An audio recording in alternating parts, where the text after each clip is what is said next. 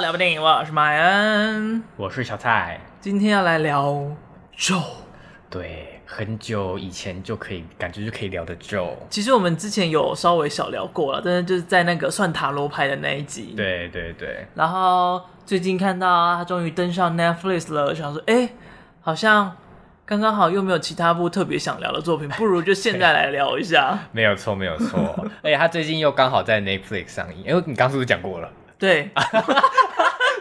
我想说什么意思？ 那我在讲，就是他刚好最近在北影也是得了不少的奖项，这样子。嗯，嗯，而且就是今天的讯息，就是它是成为了台湾第一部登上全球十大 Netflix 观看次数的台湾电影。哦嗯颇厉害的哦。对，哦看来佛母的教义已经传达到很多国家去了，把这个爱扩散出去了。看来朵朵有救了。 不可能 吧？啊，咒在讲什么呢？好，《咒》这部电影呢，主要就是在讲主角李若男， 咳一下哈，就是主角李若男接回了六年前送养到鸡儿幼育儿机鸡儿又够， 华疯了育儿机构的女儿朵朵，然后买了一部摄影机，然后准备为朵朵留下珍贵的影像。殊不知，与朵朵重温母子天伦之乐的过程中呢，就是家庭中就是不断发生一些怪事。然后若男也觉得朵朵好像有一有阴阳眼，然后能看到正常人看不到的东西。那这段呢，也让若男回忆起了六年前发生的怪事，这样子。为什么你看着念的讲出来的东西不太一样？因为我想说，是不是不要就是完全一样，但是就还是对。哦了解了解，哇，没办法，我还是会有点口吃口吃这 样。也没关系啦。好啦，那你个人喜欢这部作品吗？我小推，小推，小天，好对，的，就是因为其实我们我跟曼恩其实很早就看过这部电影的，是就在上映前我们就看过，我们这是样子。第一批看的人。没错，我们还拿到那个舒压球。我好，你先 讲完。对，那看完当下，其实我自己没有到很喜欢啦。就是我看完第一点，就是我觉得没有特别恐怖，但恐怖恐怖这件事情没有影响到我喜不喜欢这部电影。嗯反而是因为我觉得我有点跳脱，就是去看它恐怖的地方，我去看它剧情跟叙事的地方，我反而没有很喜欢。就是它，是因为它叙事太跳吗？对，没有错，就是它叙事就一下现在，一下在现在，哎，一下又在六年前，一下又在现在，一下在六年前跟现在的中间这样子，它又一直跳来跳去，然后就是我会觉得有点太拼凑了。是的，拼拼凑凑，然后可能情绪还没到，啊，就突然跳到另外一个时空去，嗯那我就觉得有点有点烦。然后当那时候在电影院看，我就觉得音效大到我有点快耳鸣，哦，对，那个恐怖声音直接炸你。 我没有在，遮眼睛，我在遮耳朵，因为真的太大声，大声到我真的快受不了。所以那时候我看完真的是没有很喜欢，但其实看完之后仔细想想，然后又加上我们之前录塔罗牌那集，我就觉得哎、好像这部电影其实在以国片来讲，其实真的算是一部很出色的电影了，我觉得而且我觉得它很酷的，就是它互动性很强。没有错。你也在看一个 YouTube 影片，这样对，有这样子的感觉在，而且它确实就是要有一种故意有第一人称的效果，然后又要跟你互动，然后又有催眠的意图在里面。对，像这次在颁奖典礼上，好像是美术设计吗？就是他嗯们、他他们就有在讲说，导演说拍这部片就是想要创立一个宗教，是，对，所以就是你会真的是感觉好像他真的有一个宗教的存在，然后你也感觉会心里一直默念活佛修一西塞乌嘛这样子，你会一你直把它默背起来了。对啊，哎、你这部片念几百次了，你要不要？ 哎、不可能吧？这部片念很多次、哎，就他可能会叫你默念啊，他也不是叫你念出来，所以你心里一定会默默跟着念。所以我觉得这部电影互动性还是真的是有的，嗯，嗯，所以我觉得真的是在国片来说算很不错这样子。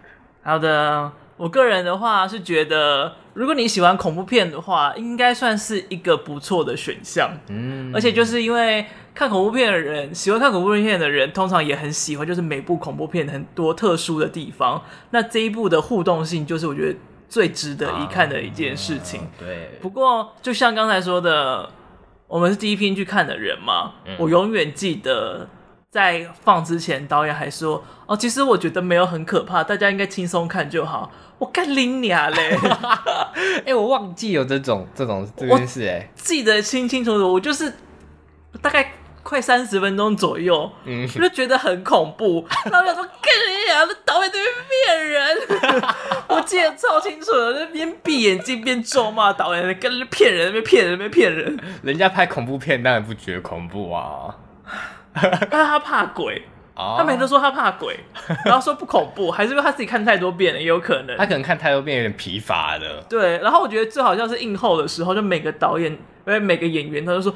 哦，其实我们也是第一次看，但是嗯因为我有点怕，所以我也是闭着眼睛看 完，我也不知道看的什么。哎、当天的映后真的是那个麦克风一直没有声音，害我觉得有对，点就是开有始点恐怖怪起来而且那了些。传到朵朵那边去的时候，一直都没有什么声音。对，虽然朵朵自己本身就不讲话，但 是那个麦克风就一直出问题。你会觉得想说，天哪，朵朵等下会不会用一些不像是朵朵会发出来的声音开始讲话？然后就感觉现场有点东西在这样子。，对，真的很害怕哎、好，算了算了，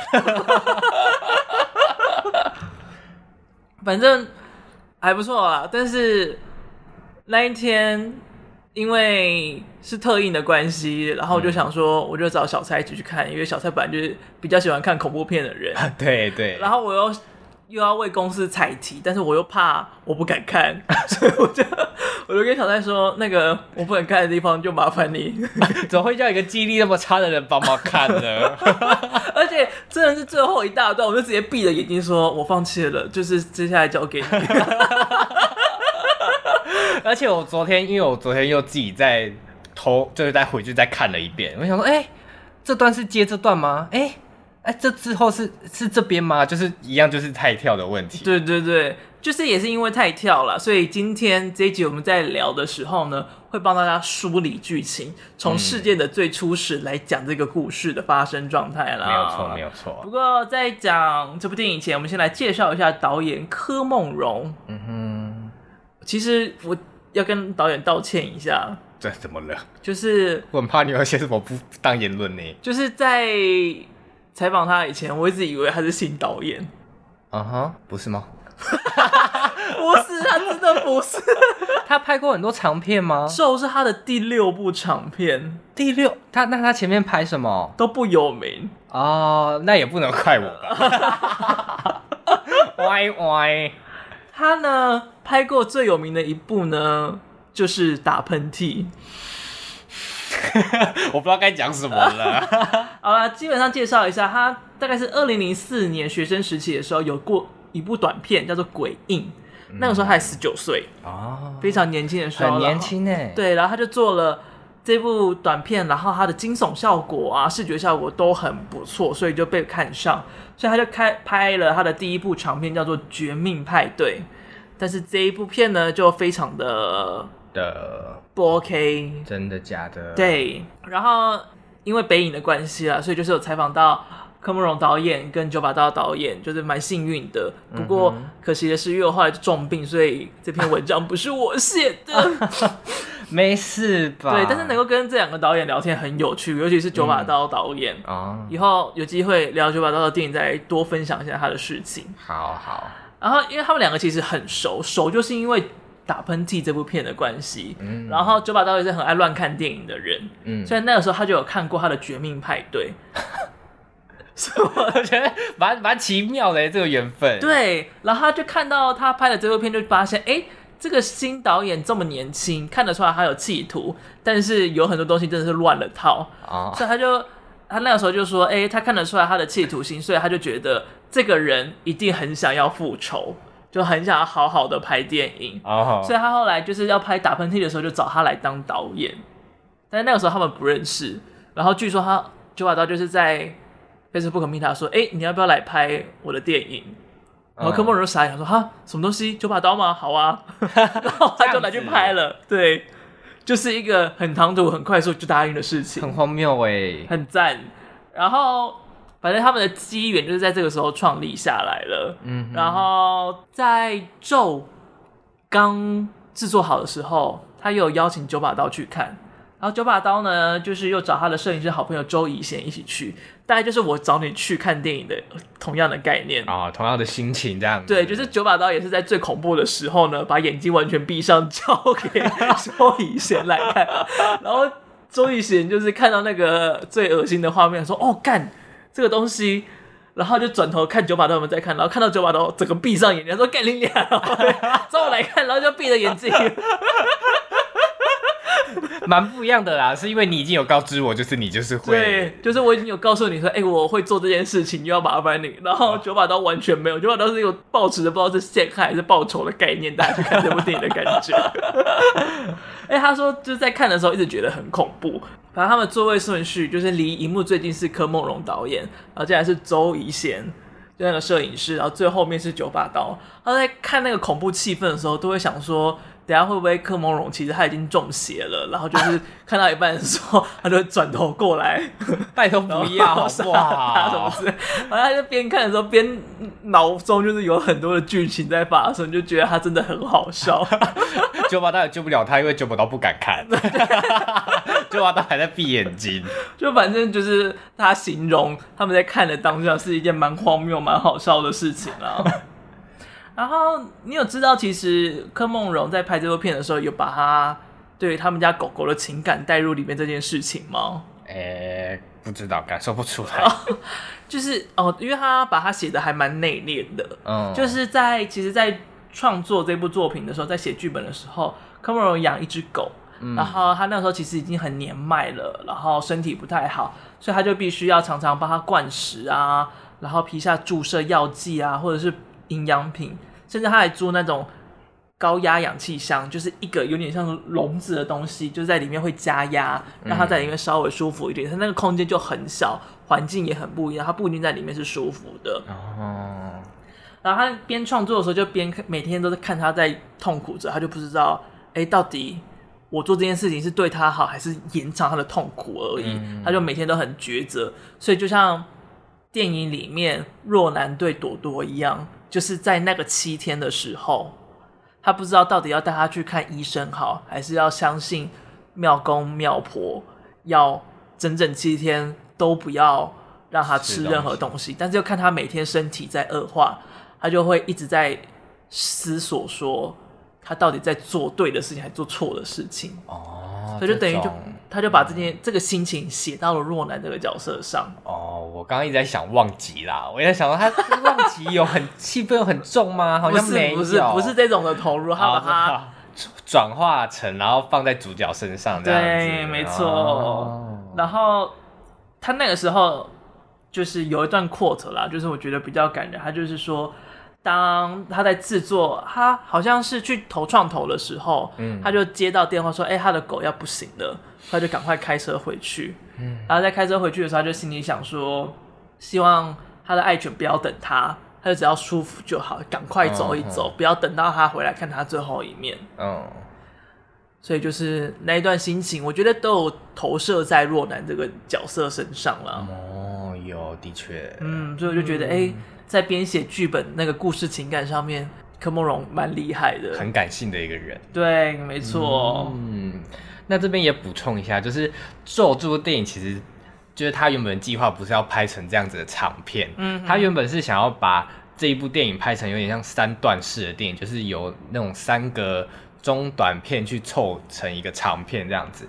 那他原本三个短片都是用一个字去命名，像咒，然后还有烟烟东西的烟，然后咒原本是想要拍一个实验片，然后烟是想要拍一个传统鬼片，然后还有一个是困，然后困是拍亲情惊悚这样子。对，但之后计划更改，所以就直接拍成现在看到的咒。那未来呢，就是导演也已经确定说，就是咒会拍续集了。然后会拍恐怖三一个一至三部曲，哦会不会一次太多？啊了？对对对没关系，我不是，我现在很期待看到咒的第二集。 对啊，他第二集还能够演什么？他说，他说他做第二集主角就是以朵朵为主。我想，哦，我很期待耶，因为我觉得朵朵演的很好诶，在第一集里面。啊，我其实会期待若男出现嘞、哦，真的、哦，哎，若男其实也演的不错。对啊，而且就假如说若男跟那个佛变成是佛母的实体化身的话，你说形象化在现实生活中，对对，就是变成是他在就是佛母他在现实社会中的一个傀儡一个肉身，嗯，我觉得会很酷。会吗？我觉得不会。我觉得至少，那个设计上面会很酷啦。我觉得可能会客串啦，客串一下。，对，但是假如到时候有这种东西发生，然后他脸上还是像佛母那样子的话，我还是不敢看。到时候有人说哦，感觉很酷哦，但是我不敢看。那其实也是不难去发现他这个人的。对，对，那哎、哦，其实应该是要要这样说，就是《咒》这部电影，其实每个演员都演表现的很棒。对我觉得要这样说。而且他的男配角还得奖了呢，还得北影的最佳男配角他叫什么名字呢？高音轩，Yeah，that's right，高音 轩。啊，你看我是哇，我记忆力真好。哦果不然是有去看现场的哦。哎耶！你不是坐二楼吗？对啊，我做二柔二楼会不会很远啊？是还好，因为它有那个 monitor，就是有那个屏幕哦这样子。对，但我必须要说，现场观众的素质真的是颇颇待加强。怎么样？就是明明就说不能拍照，不能带应援物，但现场还是一大堆。还有一个，还有一个某粉丝的专区这样子。我想说啊，不是不能带应援物，为什么还有一个专区？我就搞不懂。然后大家一直拍照，虽然我也是很想拍照，但我觉得我就是要坚守我的那个尊严。然后我现在还还才有那个立场再去呛那 些人。 没有啦，好，但我是嗯这种场合有时候很不一定的是，就像演唱会好了，外部的工作人员都一定会说不能拍照、不能摄影。嗯但是如果里面，譬如说我去看陈珊妮的演唱会，嗯外面的人说不能拍照、不能摄影，但是演唱会一开始的时候，陈珊妮就说可以拍照、可以摄影。哦，你说内外沟通不一，这对样子对对对对，有可能是现场活动开始的时候，他才说，哎、其实是可以拍照、拍可以摄影的，也有可嗯能会有这样的状态发生。哦，的确的确，对，这是因为我之前有在演唱会工作过，所以我也很常遇到这个状况在，而嗯且常常、因为通常外部的工作人员是外聘的，然后里面的话就是那个办演唱会的或者是办活动的那边的人，所以是两哦边不同、不同单位的人，所以常常这个东西没有说好，就会造成有一点纠纷在。好吧，那可能就是我比较后悔没有拍到 照，直接这样讲吧。但是不一定，有可能整场活动是真的不能拍照，你是哦唯一守规矩的人。也是有其他守规矩的人啊、 就是蛮蛮多一半一半。一好半一半那我回到这个主题，就是他说他要拍第二集，他想要拍第二集，原因是他在笔他笔记本发现他有一个一直以来都很想拍的一个主题，但那个主这个题材呢，就只能发生在小孩身上，但是核心又非常的成人，所以他觉得很适合朵朵这个角色。你不觉得听起来就很期待吗？朵朵这个演员很辛苦哎、 真的很辛苦哎、他拍的东西，然后他又不能看。他为什么他不不觉得他应该要入围一下吗哎、？我也觉得他应该要入围一下演员奖之类的。，对呀、就是还是这么太小的小孩，应该不是吧？可能是今年的电影，就是台北电影节，这是还是蛮蛮多那个对手的啦。毕竟新人很多这样。嗯，你看美国就美美女就两 个了，对啊美国就两个，还以为是美国人两个，不是 啦，美国女孩啊啦。对。啦。好啦，那我想要问你，你有全程睁着眼睛看完这部电影吗？有，我有，你有？啊，你上面写着什么东西？这个是我在第第二次看的时候发现的，我自己在看第二次的时候有闭眼的地方，就是我在他后面，他后面不是帮那个就是朵朵不是要七天不能吃东西嘛，嗯然后他不是有帮朵朵打针，对，他就把那个针戳到朵朵的肉里面，就是非常写实的就拍出来戳到肉里面，然后他针还这样子凸出来，嗯哼，然后就看哦。好痛哦！我就很怕这种肉体恐怖的东西。你就你就闭眼一个这么小的东西，对啊，哈，怎么了？ 我就很怕肉体恐怖啊，而且在看咒之前，我觉得会我。第一次看咒会觉得不恐怖的原因，我觉得有可能是因为在看咒的前几周，我去看了泰啊，泰，真的太恐怖了！我真的我真的第一次在电影院就是把脚放在椅子上，然后蒙眼睛。我第一次在电影院这样看电影，我真的快吓死，哇，很恐怖，泰真的太恐怖了。虽然我觉得没有很好看，但是那个肉体恐怖真的是吓到我，就是视觉有惊悚到。有冲击到我这样哦，子。好，现在知道小蔡怕的是什么类型了。对，完怎么办？换一片伤。怎么找你看肉体恐怖片吗？对我是还是我还是可以看啊，只是我会蒙眼睛，就是我蛮喜欢那种被那吓。那到时候未来罪行我们来去看吧。好我，OK，好 OK 未来罪行就是在坎城上映的一个新的，也是大卫登能堡的新片。嗯，然后据说就是很多人在十五分钟不到的时候就已经夺门而出了。哦，预告片看起来就非常精彩。它有一个很经典的剧照，就是一个人他把眼睛跟嘴巴都缝起来，然后身上很多各式各样的耳朵没错，他就是未来的一个艺术表演艺术家。嗯，吓傻了。对，反正他们就是说，就是未来的世界感受不到痛觉，所以他们就用各式各样的方式体验生活跟刺激。哦，好了好，那期就是待未来的事了。嗯，好，那你呢？你闭眼的地方，毕竟你闭眼地方看起来是比较多啦。对，多很多，你有看到 吗？很多。有，你列列是用数字去列的。对，从前三十分钟就是因为就是它有很多第一人称视角，然后，然后去看房间里面的骚灵现象，嗯，然后那种东西我也很怕，就是就是那种门一打开就有东西的那种，我超怕。哦，什么门关起来，突然有东西在后面那种。对，哦，然后之前我忘记是什么时候了，就是也是大概是国中左右吧，然后就是大家出去玩的时候就住宿的那一种，嗯，然后就曾经有人就是躲在房间里面，然后我我门一开的时候，他就吓我，然后呢？然后我就往后弹之后，我就拿个东西砰就下去，我 就哇，然后就抓不知道什么东西，就直接就往他身上砸下去。你在门外可以拿到什么东西砸人啊、我就我就反正我就往后吓到一跳，然后我就手就抓到东西，然后就不管三七二十一，就砰就直接砸下去。抓什么、啊、春联哦？后来他是像是书之类卷，其实、其实是哦很是恐是饭店的摆设物。 好好还好还好，就是它没有坏掉。啊，然后他就是就是就是我朋友，他的脸上就就就黑一条这样子， 只能说人吓人吓死人 了、就是人吓人，活该被 揍。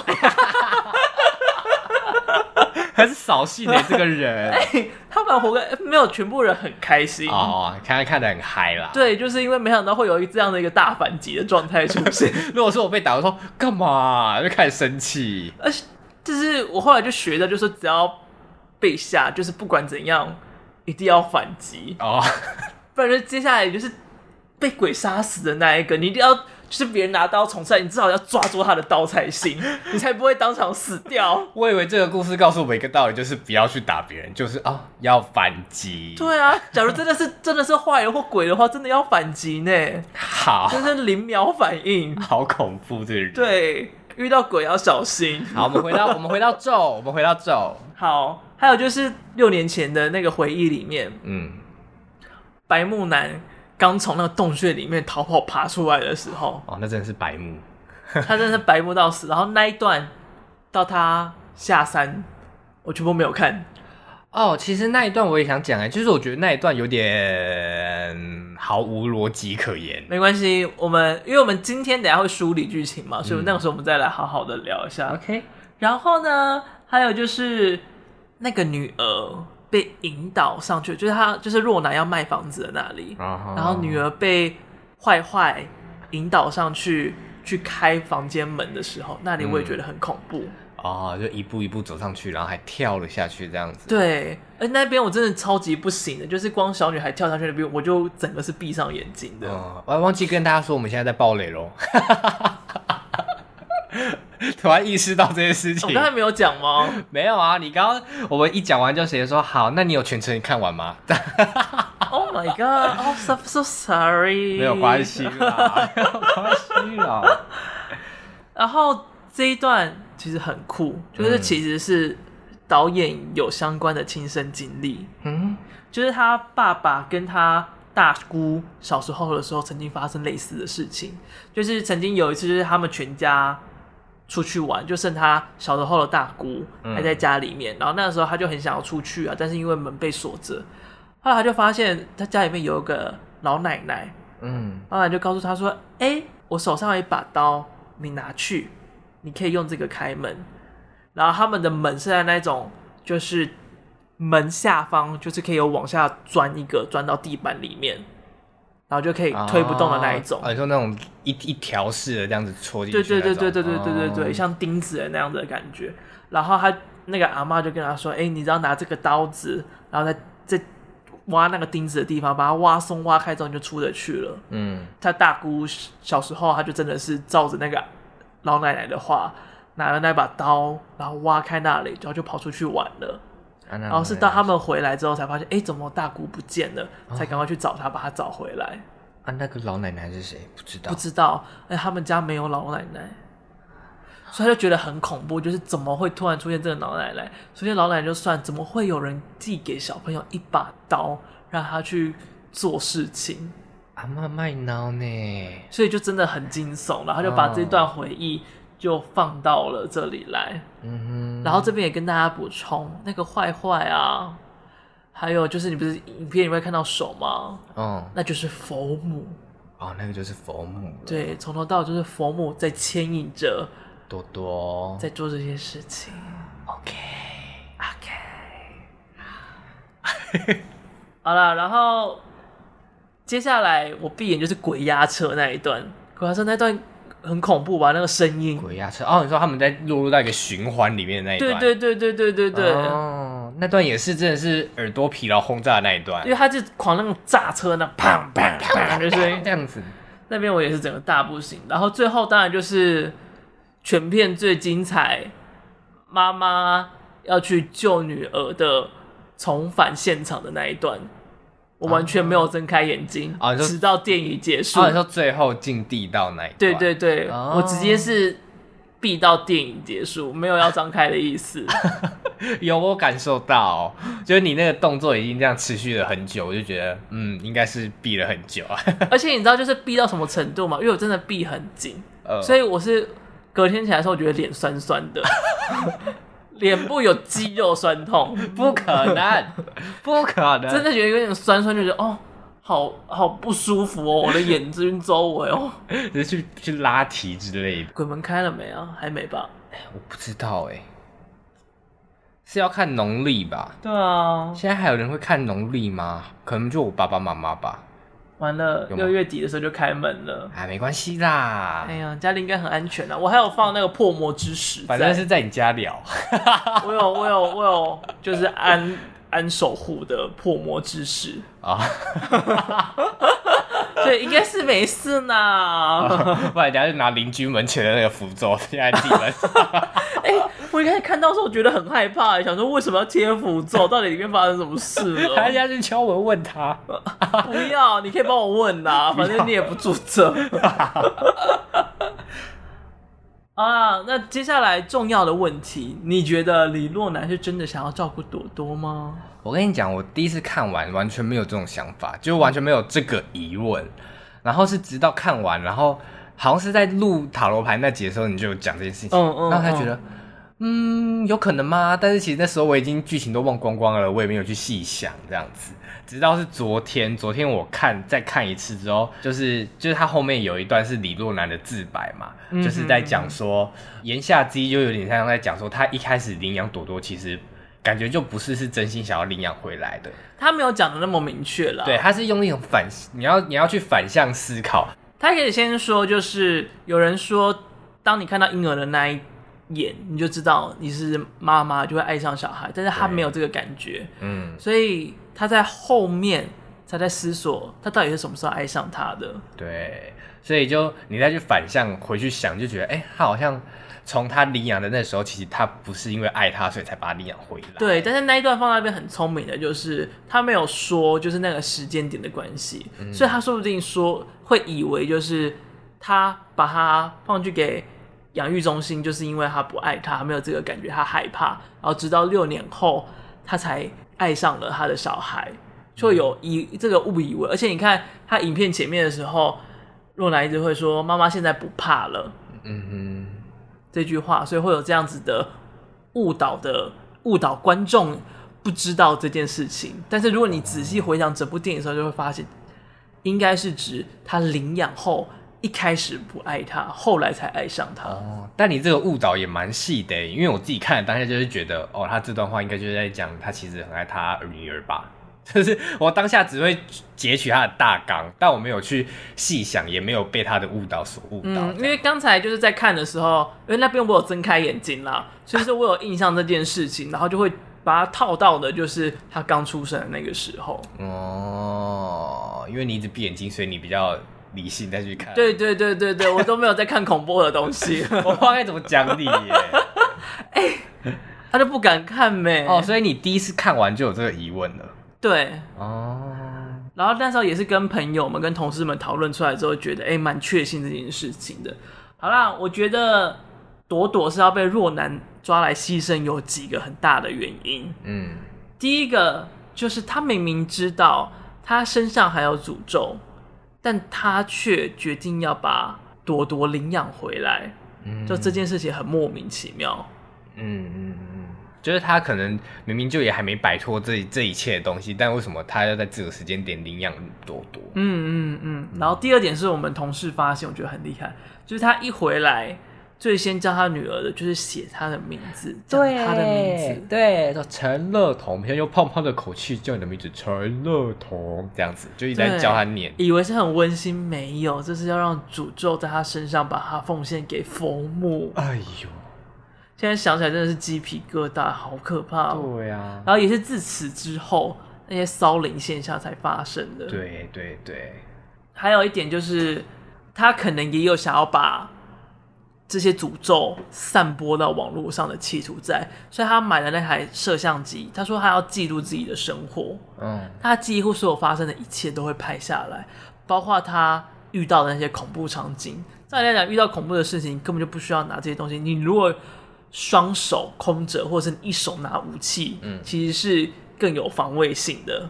他没有，他选的是拿着相机把这一切记录下来，所以他是有目的性的。的确，因为你在看的过程中，你会发现他有时候会刻意的想要去拍一些恐怖的画面或现象，嗯哼，对，所以就会觉得，他说妈妈已经不再害怕了，不再害怕是因为他觉他知道有朵朵来扛了。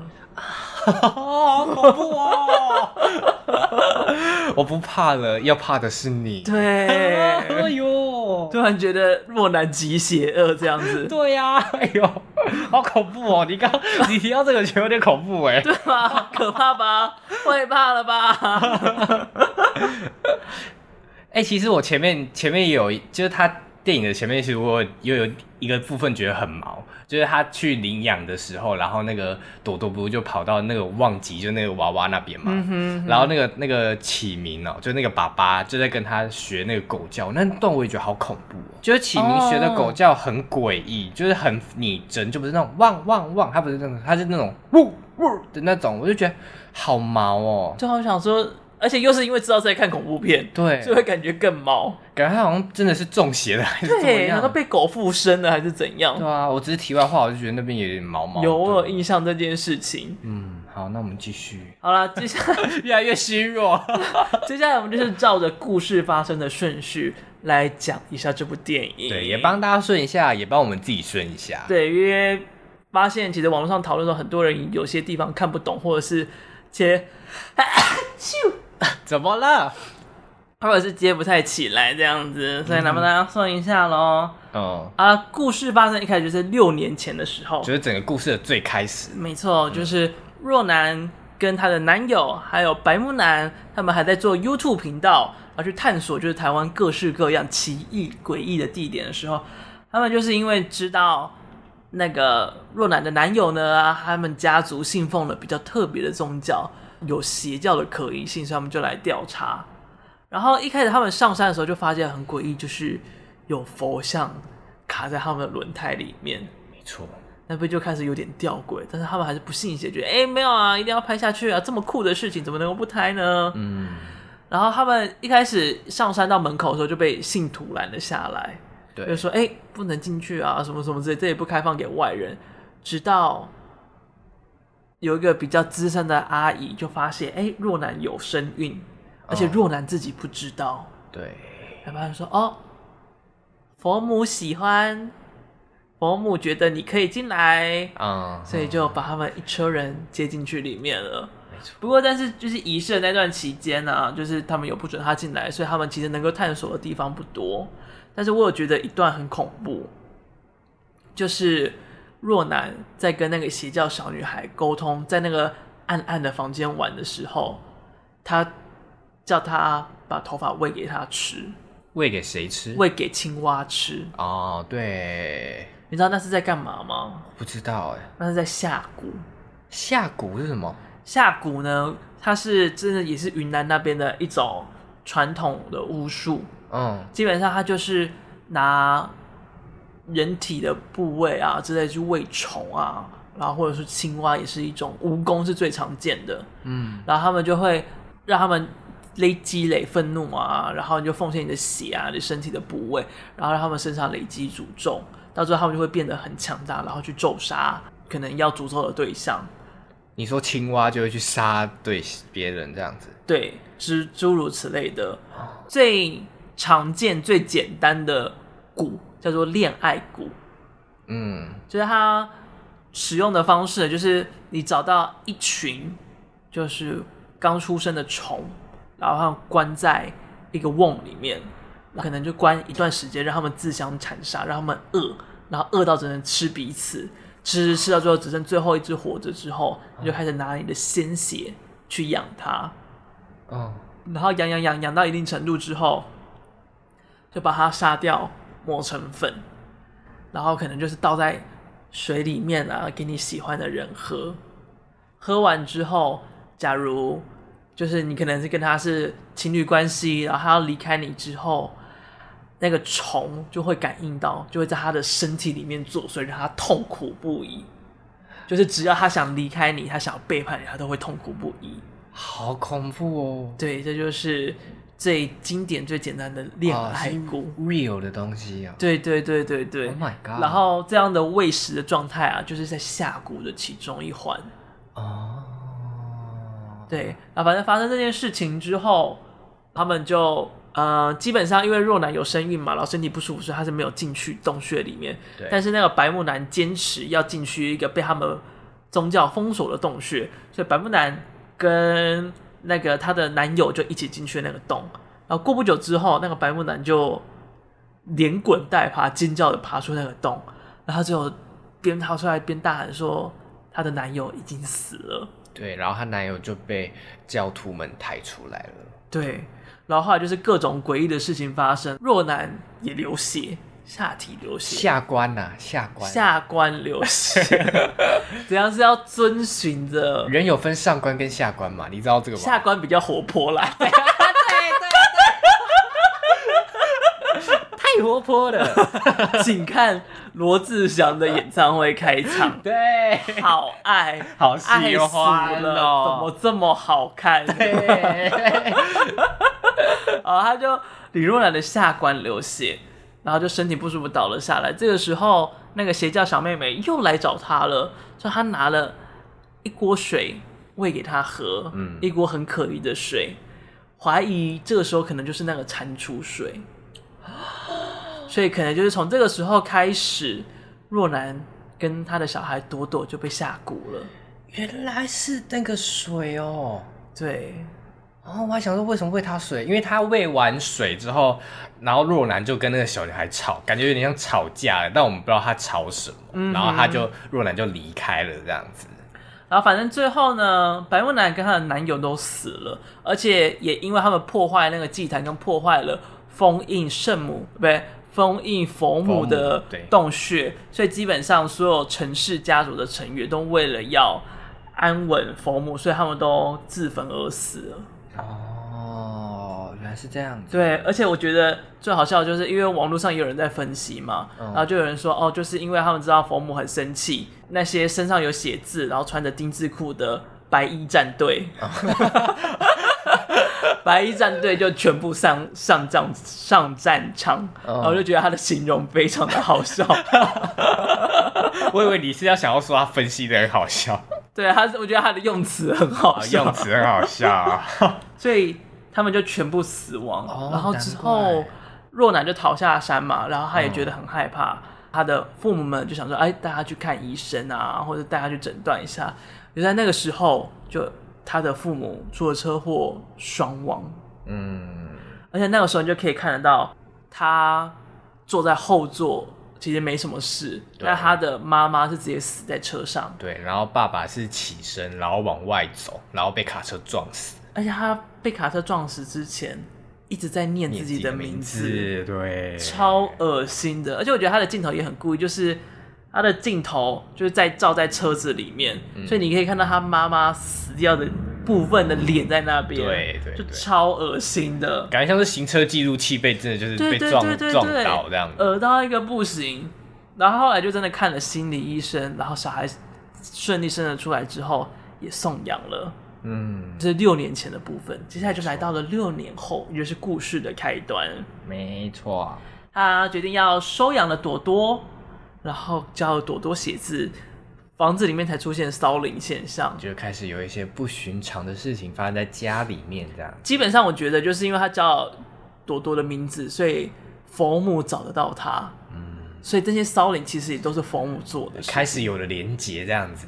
对，但是我也不知道佛母喜欢喝牛奶，那是牛奶，那不是优酪乳吗？是优酪乳吗？哦不是 A B 优酪乳吗？是哦。好像是好了，佛母喜欢吃乳制品，啊， 对，祭祀的人可以带一下。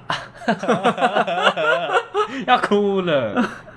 后来因为那个骚灵现象频传，那个说不怕的妈妈也很怕，开始会怕了啦，会怕了哈，嗯，现在会怕了哈。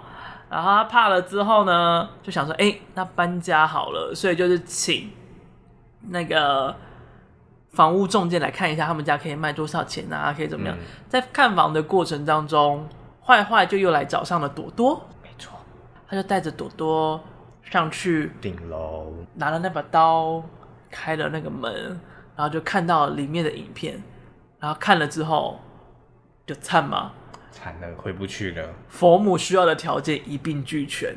对，看了影片，看了诅咒，然后也奉献了他的名字，所以朵朵后来就直接陷入了昏迷当中。朵朵状况频传嘛，然后看起来若男的精神状况不稳定，所以收养机构那边呢就开始觉得说，哎，好像应该要把朵朵收回来，这个妈妈好像有点失职的状态在，所以要在收回来的时候呢，朵朵跟妈妈跟原本的养父，就是我们的男配角，起名就决定要一起逃跑。啊，对，那他们逃跑呢，最一开始想说，因为他有可能是被佛母缠身，所以想说到庙里去驱邪。对对对然后这个一路上呢，就遇到了刚才压车的状态。对，就是他们就开着车，然后陷入了一个循环，就是他们一直出不去，这样子。其实很多人不太知道那个压车的人是谁耶。那个压车人不是那个心理医生吗？对对对，但是很多人没有看出来这件事情。哦。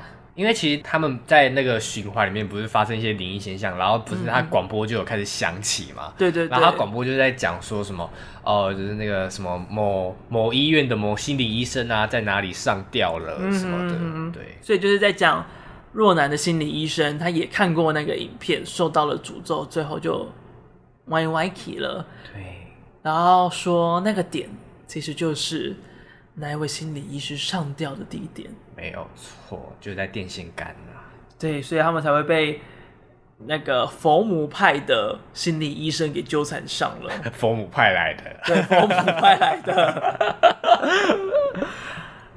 然后，但他们最后还是有到庙里面，就是成功去给那个师公师爷，哎、不对，师公师婆看一下。嗯，然后他们就好决定帮他们，但是那个师婆就说：“哦，我跟你讲哦，这样子要让豆豆七天不能够吃东西。”师婆有 这样吗？有这样子吗？这是刻板印 象吧？哦，然后我原本只是想说换一个腔调讲 话， 但是不知道该怎么装，就装浮夸 一点。好了，反正师傅就告诉大家讲说，就是哎、不能够七天内不能够吃东西啊，嗯啊不，你海流万，对、啊我海流烂，对，还流烂，海流烂，嗯嘿，所以就是他警告他完之后呢，就带着他就带着朵朵回去，我就想说。不觉得如果风险这么大的话，朵朵应该留在庙里面吗？对啊，这样庙公跟庙母这样是不是也比较不会心疼？就不给他吃东西的话，对啊，所以那边的时候其实觉得很疑惑。其实我不确定这到底是宗教性上的，就是仪式性上的东西，哦还是剧情上的东西。需要，因为你看对不对萨满的时候也是这样，萨满。哦，就是也是把女儿关在自己家这样。，对对对，然后仪式那边做嗯，啊，我在想有种可能性，就是因为他要在当事地点跟佛母斗法，所以对他而言最有利的道具要移开来，可能朵朵在那边，他就可以直接附身在朵朵身上，跟他们打斗。哦，就是不能跟在最后要决战地地点是一样的，要分开这样子。对对对，哦以免就是他们利用就是朵朵来作战。 哦，这样子。我在猜啦，有可能是因为是这个样子，有可能，或是有庙公庙婆也可以回答我们 一下。对，或者是有人就是懂一些宗教仪式或者是一些法术上的仪式的话，希望可以帮我们解惑一 下。会 吗？ 受众也太广了吧？希望有啦，我觉得真的这是一个值得探索的事情。嗯毕竟已经不是一部电影这么做，是两三部电影都这么做啊，对对对，的确。啊。然后去看完庙公之后呢，若男就跟启明分开行动了。兵分两路了。对，启明这边呢是去修复就是坏掉的那个录像带影片，对，然后同时呢也去云南一带，就是去探索那个宗教跟那个咒语是什么意思。然后最后他虽然有探索到一切的答案，把那个影片传给若男，但是最后就跟电脑殉情了，这叫殉情吗？ 不知道可能电脑也坏了吧，反正他就是最后就是死掉 了。对啊，他也他也受到了诅咒死掉。然后据说在撞的时候是睁眼在撞，所以他的头很痛，额额头很。牺牲。哦对呀、啊，然后若男那边呢，就是他因为他七天不能吃东西嘛，但是他的症状一天比一天严重，身上甚至出现了很多密恶集烂的东密集西。恐惧症会怕的东西。这对，样然后我就想说，天哪！如果这些都是特殊化妆的话，那朵朵也太辛苦了吧？啊， 对啊，哎、看现实看到也会怕吧？对啊，那真的很恶心呢，要画那个东西在身上。哦、想说朵朵身上会不会心里会不会也有阴影存在？难怪他那天映后都不讲话。可能是想 睡，因为因为已经九点多哦也了，是啊也很是晚。也是啦，对小朋友来讲，我觉得有点太晚。然后因为他七天不能吃东西，然后加上他的身体状况越来越夸张，所以就是若男最后还是把他送进了医院里面去诊断。嗯，医生就显表示说，哎、他这个状况已经有点太严重，要赶快及早治疗。然后再加上因为他没有吃东西，必须要喂食东西、灌食东西之后才能够打退烧针。嗯，他就觉得，哎、但是师婆师母有交代说不可以让他吃东西，所以他就把他带回家了。你刚刚说师婆师母啊， 对，不行吗？师婆师母哎、哦，老师的师啊，啊师婆师母啊，不是赶快拉吧？ 你根本就没有意识到问题，你刚才 我嘛知影是老师，啊身份就无赶快啊， 师婆师公啦，对啦，拍谁啊啦？有交代，所以他就是还是把他带回去，但是最后还是不忍，所以他最后还是喂他吃凤梨，对凤梨的罐头汁，嗯，但是最后就发现啊不行，然后他然后他小孩是很不舒服，就让他去催吐，但发现吐出来的各式各样的都是虫子，还有他还有当时庙公喂他吃的素叶，对，所以这个时候那些虫子就证明了，早在他怀孕的时候他就被下蛊了。哦青蛙水的时候，remember，、哦，原来哦，对哎呦，所我以也在已经梳理的时候才发现，你看，原来他早就被下蛊了，早已来不及了，对，早就来不及，佛母都算好了。哎呦，哎呦喂啊！阿娘喂啊！也是因为这样的关系，他们就害死了师公跟师母，没错，这次没讲错了。没错，没错。 然后反正就是也是因为这样的关系，他知道唯一能救女儿的只剩下自己，嗯所以他就拍摄了影片，就是我们看到若男第一人称视角在讲这个法术，在讲这些事件的影片，就是希望大家帮忙，其实是想把诅咒嫁祸给网络世界上的大家。嗯，更多人去承担这件事情。对，所以网络上看到一些奇怪的影片，不要看，对，小心网络很危险。活佛修一。 不可能。 但欸是我有个疑问呢、啊，他就撞死啊，谁去上传这个影片？是不是很常都会有这种问题？还是但他不应该去细究这种东西。它整部影片的剪接顺序啊，什么之类，不等于它上传的顺序啊。它可能就是后置这部电影的人，就是把他的素材剪进去里面了，哦，好，这样想比较合理啦。因为它并不是完完全全的第一人称电影这样子。嗯，的确的确，然后因为他女儿也在加护病房嘛，嗯，然后就神奇的事情就发生了。对，到我身上了，就是就是他进加护病房之后呢，在某一天某一个晚上，他就莫名其妙不知道被谁牵走了，他就手就举得高高的，然后就走出了病房，走出了医院，然后莫名其妙走到一个像工厂的围墙外，就发现了那个邪教小女孩。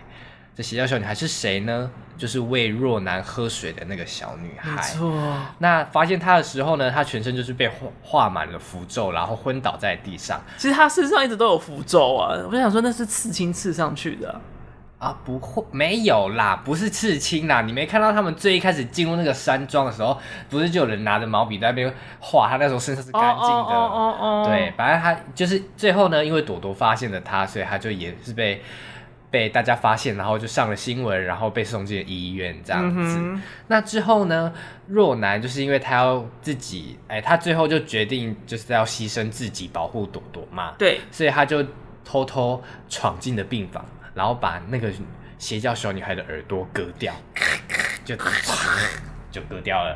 啊，割掉之后呢，就带着她的耳朵只身前往了地道。对，没错。好，然后呢，地道里面发生什么事？地道里有办法形容吗？地道里面发生什么事吧？他就是在布置一些仪式，就看看他可能移了一下佛像啊，然后放了头发，然后还有耳朵放在那个台面上，然后他开始录影片了。然后录影片录完，就是跟大家坦诚说，哦，这是这一切都是骗你的，骗你的喂，喂，就是都都都是骗大家的。然后后面呢，还有一个就是，我不知道大家记不记得，如果有看的话，就是它是就是有黑画面，然后有符号跟一个一个字的红字，然后跟大家解释大黑佛母的由来，真正由来。哦那因为我自己是一个文阅读障碍的人，这样子，所以就是我在看电影的时候，完全根本就没有在看，就是忽略这一段，太快了，太快了，所以我就是昨天呢，就是一字一个字一个字帮大家抄了下来，做个软包给大家念给大家听。么呢？对，那一段就在讲很久以前，闽南曾经有一派古老的密教，他们以施行邪法为生，信奉名为大黑佛母的诅咒之神。他们割取小孩身上的肉来供养佛母，伤天害理。最后控制不住佛母，反被佛母给诅咒。最后于哎，于是他们把佛母封印起来，并用邪术转移佛母的诅咒，以求自保。这样子。嗯是不是很？长一段？所以就是欠揍之人嘛。对，反正就是他们这个这个这些人呢，就是一开始就是也是以坏坏心、不好的心态去去信奉这个佛母，然后最后就是有点就是可能走火入魔，然后被佛母给控制了。都是坏坏，对，全部都是坏坏全，部都坏坏，那个男朋友跟他们家人都是坏坏，这样都子坏坏，全部都坏坏这样子。白木男也坏坏， 对，反正他最后呢，就是呃，就是跟大家讲了这些这些事实嘛，然后就是就是等于是把自己也献给了佛母，然后就最后翻开了佛母的真面目，让大家也一起被佛母给。就是成为佛母的手下这样子啊，对对，然后那个那个那个，我不知道带我们去仔细看那个脸，有人说是蛮像那个紫水晶的，对，有些人在那边这样 讲，蛮像小 S 在推销紫水晶的，小孩作何感想？ 啊，就同个紫水晶啊。对，但是我昨天就仔细看一下，是确实是蛮恐怖的。是动吗？还是什么？就是你就想象，就是朵朵身上的洞，它是一个以一个圆形，然后圆形的壁壁上面全部都是洞，然后是一个深不可深不见底的一个洞。所以等于就是他的五，他没有五官，他嗯就是平的一面，然后都是布满的那种洞。对，还是你现在要看？不要， 如果我看了的话，你放给我看的话，你今天就陪我陪我睡 觉，我不敢自己一个人睡。 那不要好了，还是你我叫你姐陪你睡， 不要， 那隔天隔天早上应该残杀十亿人。 不可能。 对，这整个故事大概是这样子。嗯，然后之所以会这么做呢，就是导演说，就是设计佛母的脸长这样，就是他想要让你看到的第一秒就会感觉到极度不适，觉得这个东西有毒不可看，嗯，的确，所以他就想，他就是指不管你看或不看，都是佛母想给你看的效果。哎呦啊，被套路了哦不管你做什么，就是被套路了。对你进电影院那一刹刻就是被套路了啦，没有齁错没有除非你错走出电影院了哈。只能说大家推荐给多一点人看这样子。 对，一传十，十传百，这样你就诅咒只剩下走路踩到狗屎这样哦。又在给我变身强化。 好啦，所以基本上这部电影就是差不多是这个样子啦。嗯整理一下懒人包给大家听啦。嗯没错。好啦，最后也想要问一下，你有觉得这次的宣传很好玩吗？我觉得有诶、有，就是最一开始，其实因为其我自己是一个真的是蛮关注国片的人，就是嗯只要一有国片上映，我就会觉得很兴奋。但虽然我不是所有国片都会看这样子，对，所以他这个这个 I G 账号一创的时候，我就非常之兴奋，因为它里面就是有非常多的短影片嘛，然后都是那些很恐怖的画面，甚至一度就是被检举到下架这样子。啊，还有被检举，有有，哎、我不知道是不是因为被检举，反正就是有很多画面就是直接被下架，就是不能放，像是刚前面讲的车祸的片段啊，嗯哼，嗯哼看那个真的有可怕，就是直接被直接被 ban 掉这样子。那个 IG 绝对不能放啊。对，或是那个阿姨吞玻璃那边啊，就是都有被做成广告。阿姨啊吞破那边真的是超恐怖的耶，有对，所而以且我它很像社会新闻画面。对，而且那个阿姨就是很认真地在吞玻璃， 所以就是那时候被打到，就是有点很期待，但是也有点怕受伤害。嗯哼，而且那个美术也是非常之美，对，就是海报啊什么，你就觉得好吸引人哦。还有他那个壁画、啊，真的是画的很漂亮，佛母壁画。对，但是有一个蛮出戏的，你还记得吗？就是有一片肉，然后开始莫名其妙的蠕。哦，对啊，那个很明确是机关，对，但是那部那个片段好像没有被放在电影里面的样子。我记有啦，他有他有在电影里面哦有啊出现，有啊，好就是很快速的一小段而已。哦，对，就是那那一段蛮出戏的，但其他真的是有被广告打到。对，然后我要说的是，就是因为他们的动态是梦想动画制作的，对，很有名。梦想动画呢，他们有加入这次宣传的行列，我觉得非常的可爱。他在最早的时候，电影真的还才刚上映吧，然后他就 PO 了一篇声明启事，他说近日各界对电影咒的讨论风声四起，其中我们最常接到的关切就是针对于梦想到底有没有参与制作咒里面根本没有看到特效的相关疑虑。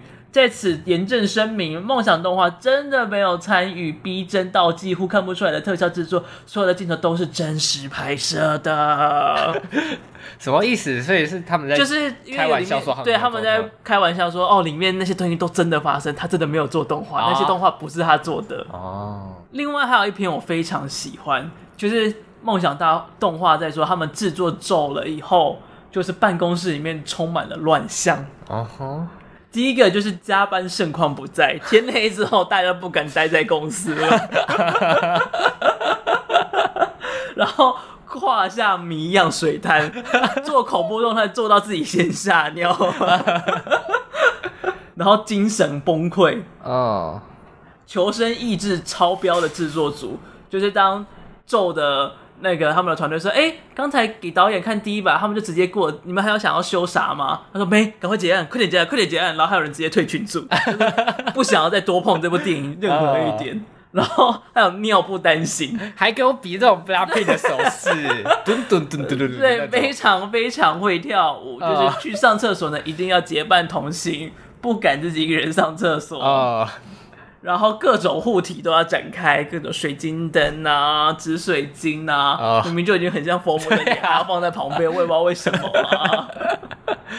然后还要自发性的普渡，啊就是避免有一些不干净的人传到你身上来，然后吓到都不敢用看的，只能用听的。哎，听的还是听对，的，啊真的只能用听的。坏坏， 对，诸如此类，他就有盘点各式各样的办公室做咒的时候出现的乱象，很非常的可爱幽默，超级好笑的。哦所以就是这一次，我觉得就是梦想动画也加入到那个宣传的行列里面，我真的觉得非常的有趣。对，很可爱耶。对，然后反正就是除了这个之外啊，还有就是像小蔡讲的，还有各式各样就是大家的宣传的效果，我觉得嗯是非常的精彩啦。嗯，他们也在这次北影得到最佳我看一下、哦，宣传行销奖吧。对对对，没错没错。好啦，大概就是这样。好，那我们来回复一下留言的部分。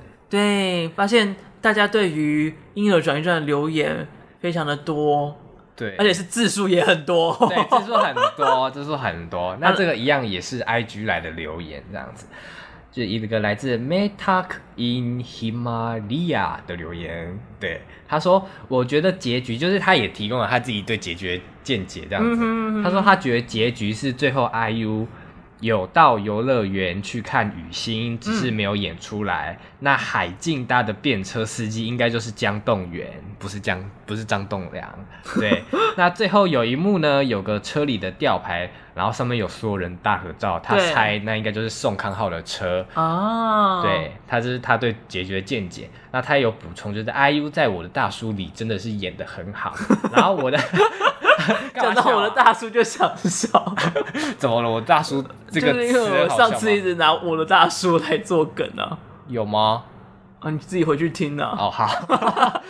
对，然后他有说我的大叔的男主角是李善均，就是《寄生上流》里面那个有钱的爸爸，后来被宋康昊杀死的那一个。啊，我自从看了就是《寄生上流》之后，就觉得他的脸有点鸡掰的感你觉。说宋康昊吗？我说李善均哦，真的哦、你有记得他的脸哦？有，我有记得脸，他的脸有点偏鸡掰的感觉， 哎呀啊妈呀呢！可能是因为《寄生上流》害的。好，然后他说我的大叔跟我的出走日记都是同个编剧，所以开始的前几集都会有点郁闷，然后后面会进入佳境。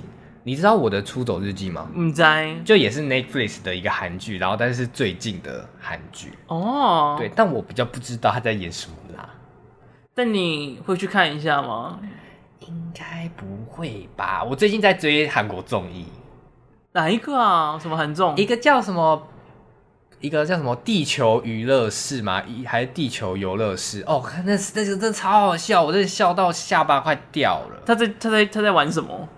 就是他就是请四个女生，然后有两个是 idol，然后一个是 rapper，然后一个是本来就是在在录搞笑节目的女女女生这样子，嗯哼然后他们就是他们他们的节目设定就是他们就是也是一个多多重宇宙，然后有一个在月球的兔子，它原本是一个什么，在一个商店卖卖东西的员工，但是他最后真的是受不了老板压榨，所以就逃来地球，所以他们的老板就是奉命他们去捕捉那个兔子，这样子，就是它只是一个他们的世界观，所以是嫦娥的月兔跑掉了，所以嫦娥奉命大家来去抓月兔。不是嫦娥，他们的老板是一只老虎，就是就是他们他们的世界观是这样，老虎，对，就是一只老虎，对。那是他的肉跑掉了，然后大家就找他的肉吧。 不是你专心听，反正他们节目就是要去，他们四个就被封命去抓那只月兔，但他们前三集都没有走在这个世界观，所以就很好笑。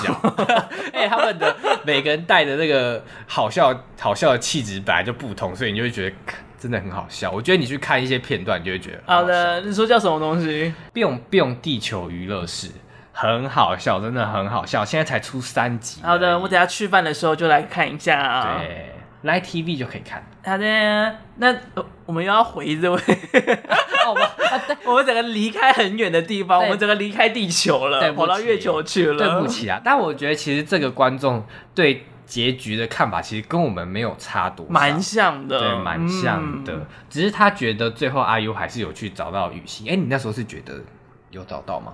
我那时候是觉得没有哎、哦，我觉我是觉得 IU 可能会刻意避开雨欣，啊、就对哦他是觉远得远观察之类的。对对对，就想说让他好好过，那就真的让他好好过。哦，我自己因为我那时候就是觉得他就是自己去过他的生活，他可能只是刚好经过那边也说不定。我那我觉得时候他的可能会看法想去，真的会想去那里，可想能偷会看一下这样子。嗯嗯嗯嗯哦，那至于就是这两部韩剧的话，我们可能就是会找时间看吗？如果有更多人推荐的话，啊，就是有我们知道哦，可能有人会听，那我们就去看一下。对啊，就是有人推荐更多次，我们就来去看一下。就是好啦，不然怎么办？这样既然大家都这么说， 对呀、那就是一定好看啊。啊，IU 的表现我真的是蛮喜欢的，嗯期待他这次能够获得不错的评价跟奖项，然后也对期待他之后有更多的作品啦。对，好了，那今天就差不多到这边吧。没错，还有，我是马恩，我，是小汤，拜拜，拜拜， 我佛手艺，然后什么？谢谢。七岁我们再见，沙西米我买，什么东西？拜拜。